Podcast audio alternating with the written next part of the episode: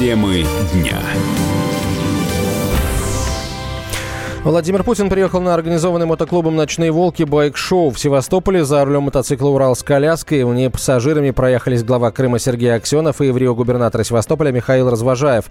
К мотоциклу президента был прикреплен российский флаг. Глава государства подъехал прямо к сцене, после чего обратился к участникам фестиваля. Замечательная, замечательная традиция, связанная с поддержанием всего самого лучшего, что может быть в сердце российского, русского человека, связанная с нашей замечательной героической историей.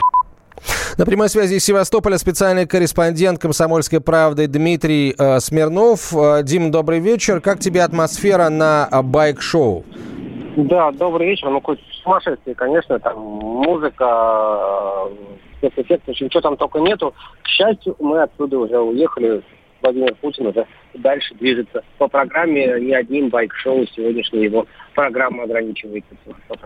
Ну вот, давай еще пару слов буквально о байк-шоу скажем. Эм, ты имеешь э, отличную, э, э, отличную черту, очень хорошую для журналиста. Детали всякие интересные присматривать. На что обратил внимание вот на этом мероприятии?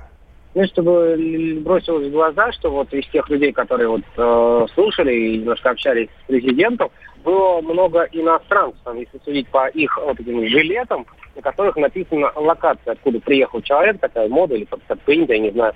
Вот. И среди российских городов было много там и Сербия, и Черногория, и чего только не было. Вот э, это уже такой международный фестиваль, или как он правильно, международное шоу, десятый раз проводится, собственно, с этим Путин его. И участников тоже поздравил, сказал, что это хорошо. Хорошо, хорошая традиция. А, теперь о дальнейшей программе главы государства в Крыму и Севастополе. Куда еще президент заглянет? А, ревизию чего проведет? Кому Слушай, готовится?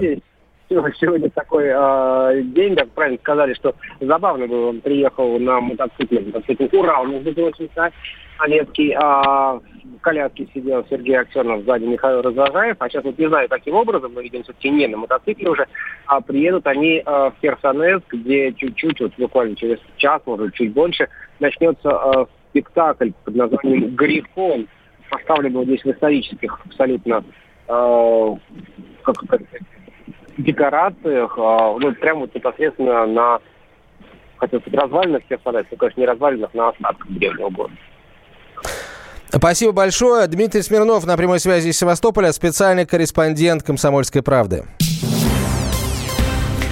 Футболист Александр Кокорин и Павел Мамаев привели свою тюремную команду к победе в исправительной колонии номер 4 Белгородской области, где отбывают наказание экс-футболисты сборной России, прошел товарищеский матч. Со счетом 4-2 команда Кокорина и Мамаева обыграла белгородский клуб «Салют».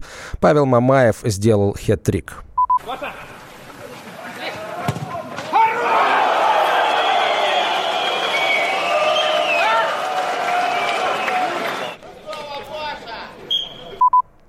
Мамаев забивал, а как Корин после матча дал интервью журналистам. Футболист рассказал о своей тюремной жизни и пожаловался, в колонии ему не хватает мобильного телефона. И сколько вы зарабатываете? Это вот начальство объявило 11 чем-то тысяч, поэтому скоро пойдем забирать деньги. Сейчас вашу спортивную форму как оцениваете?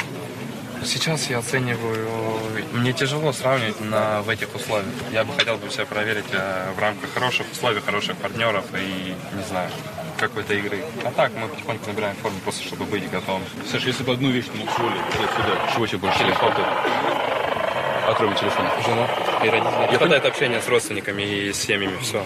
У нас, а так, сотрудники и вот осужденные как чему-то вас научили в колонии, какими-то правилам, там вот вы в авторитете, как это говорится где Ну, как в авторитете? Для кого-то людей, кто, кто занимается спортом, а, наверное, в авторитете.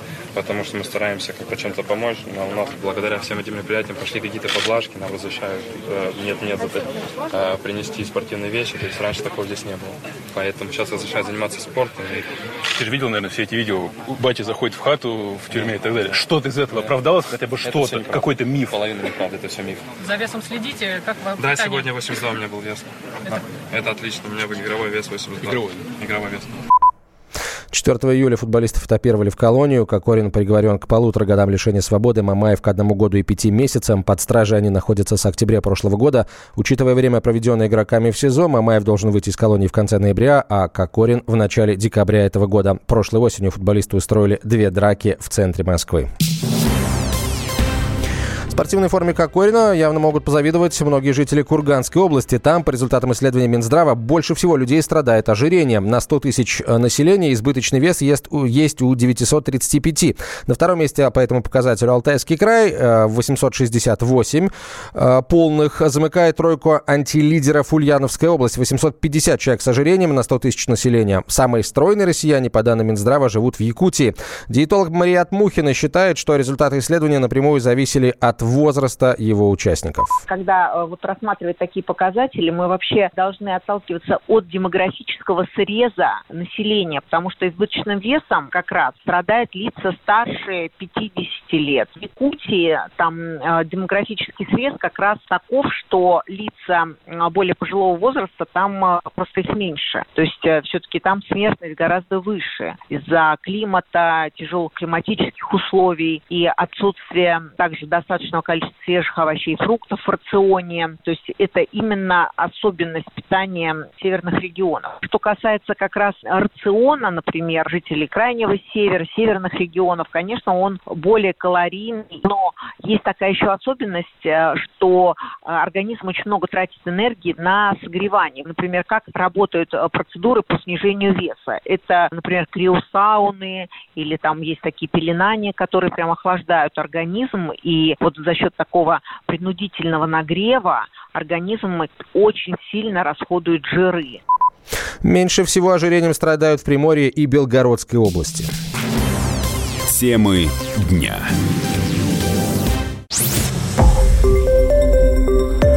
Радио «Комсомольская правда».